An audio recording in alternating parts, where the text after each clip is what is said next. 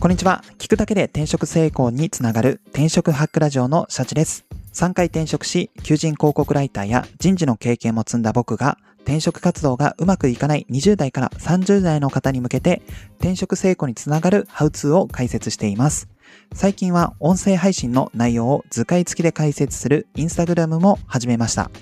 転職活動で失敗したくないという方は、リンクを載せていますので、インスタグラムもぜひチェックしてみてください。理解度が増して転職活動に役立つはずです。よろしくお願いします。はい。今回は30代の方に伝えたい未経験転職成功のコツその1をお伝えしたいと思います。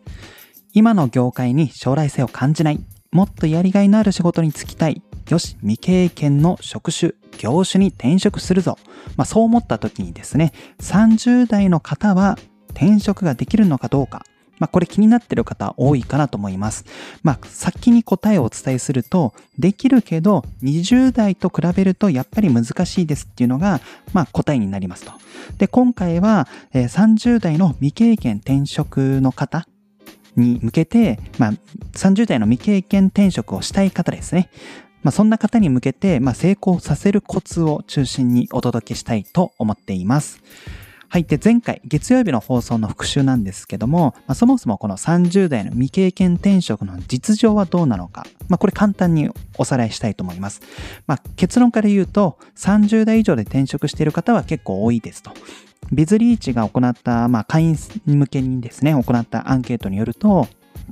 まあ、この最近未経験の業種、職種転職した人に対してですね、何歳の時にやりましたかみたいな、そういう、えー、アンケート取ったところ、まあ、30代で転職したよっていう方が結構いました。えー、具体的にはアンケートで答えていただいた、えー、全体の35%。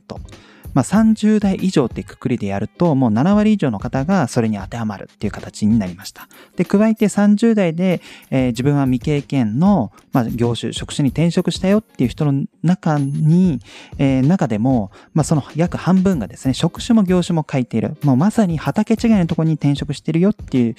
方が30代で結構多くいらっしゃいました。はい。ですので、えー、実情としては、まあ、30代で未経験の業種、職種の転職は十分に可能だよっていうのは先にお伝えしたいかなと思います。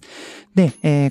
次に、え、ー、と、またおさらいなんですけども、まあ、先ほども言ったようにですね、まあ、チャンスはあるけど20代よりかは厳しいよっていう、まあ、ここなぜなのかっていうところもお伝えしようかなと思います。はい、えっ、ー、と、まあ、企業側からすると30代の未経験と聞くとですね、3つ懸念があるから20代と比べると、やっぱり未経験転職が厳しくなります。じゃあ、どんな3つのポイントがあるかというと、えー、1つ目、20代の方がえー、安く採用できるなと思う。で、二つ目、会社に馴染めるかが不安だなと。で、三つ目、どうせやっぱ30代雇う、えー、雇うなら経験者が欲しいよね。まあ、この三つのポイントがあって、やっぱりこの30代の未経験を、まあ、採用する、えー、ことに関してちょっとネガティブな印象を企業は持ってしまいます。まあ、簡単に言うと、えー、それぞれの、えー、ポイントを簡単にお伝えすると、まあ、20代の方が安く採用できる。まあ、ここの部分においては、まあ、そうですね、30代になるとやっぱり、まあ、妻子持ち、家庭持ちだったりとか、または住宅ローンを払ってますよとか、まあ、そういった方割合としては多くなるかなと思っています。で、方や20代の独身、まあ、一人暮らしです、みたいな感じですと、まあ、やっぱりこの30代で求める月給と20代が求める月給ってまあ変わってくるわけですよ。で、イコールそれは企業側からすると、まあ、提示して、え採用、まあ、入社してくれる、まあ、この提示できるこの月給の、まあ、金額になるわけですので、まあ、同じ未経験雇うんだったら、まあ、安く、えー対応できると。まあ、安く採用できる20代の方がいいよねと思って、まあ、30代のハードルが高くなってしまいます。で、二つ目に、えー、会社に馴染めるかが不安だなっていうとこなんですが、そうですね。まあ、30代の方になると社会人経験があるので、まあ、そこの部分は企業としては、まあ、ビジネスマナーとか、そういったところは、まあ、伝えなくても大丈夫だっていうところはメリットに感じるものの、それと同時に、まあこれ、まあ職歴が長いから、ま、うちに入ってもちょっと馴染むのかがちょっと不安だなと。まあだったら、まあ未経験で雇うんだったら、まだ社会人経験ないけど、その方が、まあカラーもないだろうし、20代の方が良くないか。みたいな風に思うので、まあこれもまた30代の、まあ、未経験転職のハードルを高めてしまう要因になってしまうかなと思っています。で、三つ目が、えー、先ほどお伝えしたこの一つ目、二つ目の懸念を踏まえると、まあ30代で、まあ、高い月給払うんだったら、やっぱり経験者が欲しいよねっていうところで、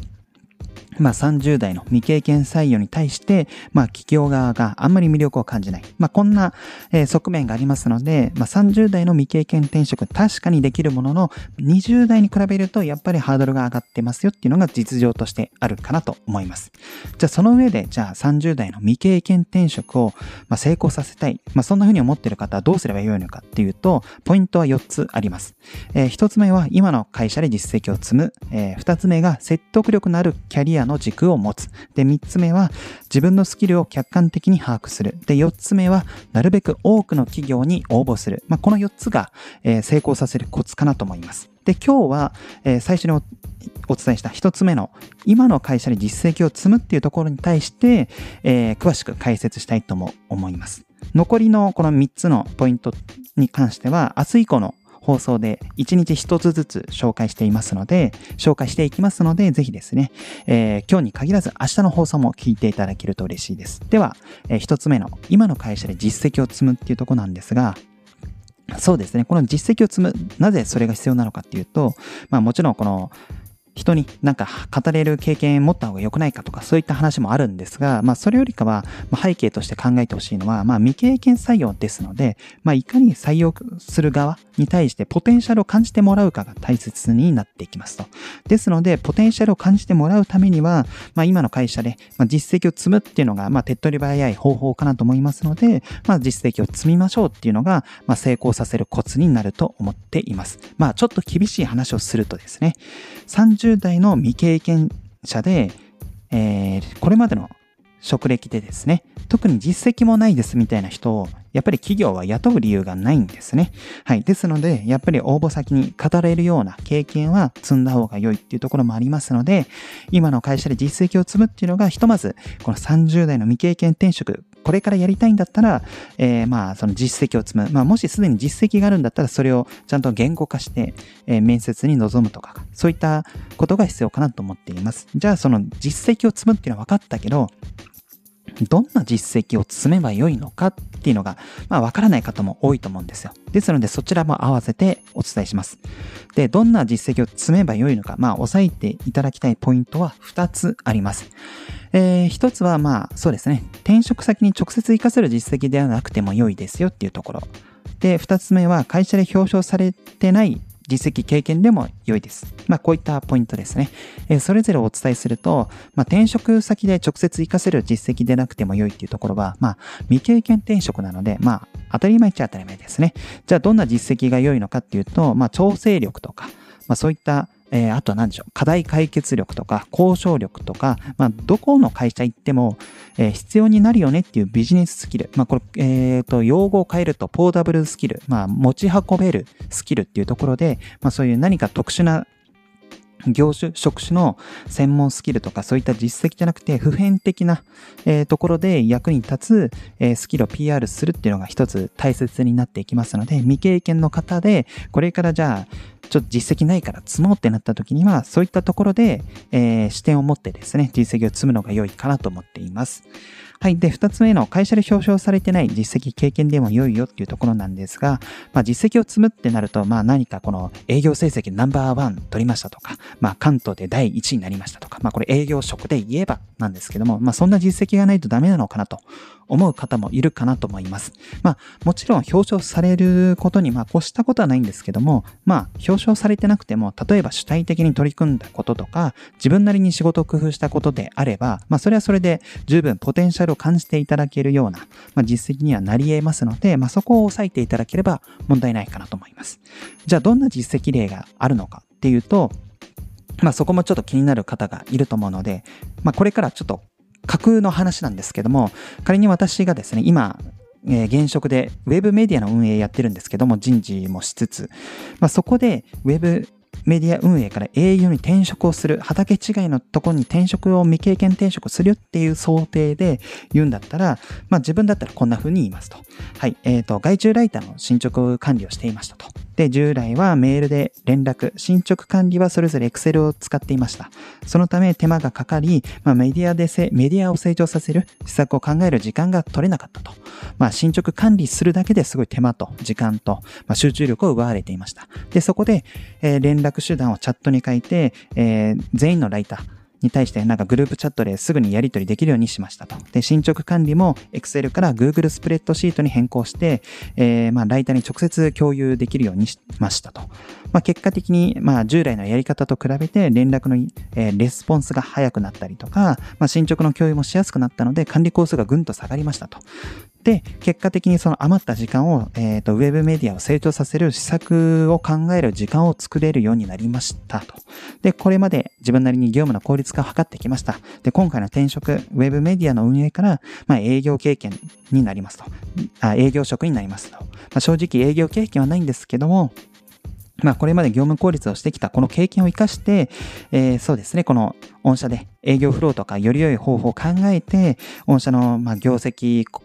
アップに貢献したいと思いますみたいな。そんな風に言えば、まあなんでしょう。まあ確かにこのシャーチックさんは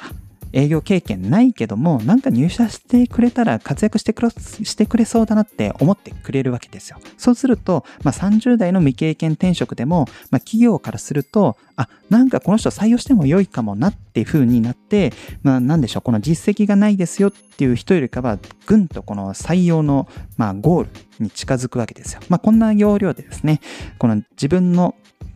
やってきた仕事を、まあ、棚卸しして、そこで何かこの調整力とか課題解決力とか、まあ何かポータブルスキルですね。そこの部分で活かせる部分がないのかっていうのを棚卸しして言語化してさえすれば、まあ実績っていうのは作れるので、まあそこを意識して日々の仕事に頑張ってみる。で、すでにもう実績、まあ頑張ってきたよっていう人はそこの部分の棚卸しをやってみる。まあこれをやることによって30代の未経験の転職の成功確率がぐんと高まりますので、ぜひですね、それを、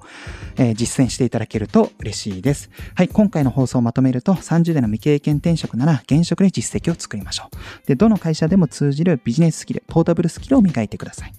で、ポテンシャルがあると思わせることが大切なので、まあ、実績がない人はこれから実績を作る。実績がすでに、もうすでにありそうだなっていう人は、まあ、そこの部分の言語化をちゃんとやるようにしてください。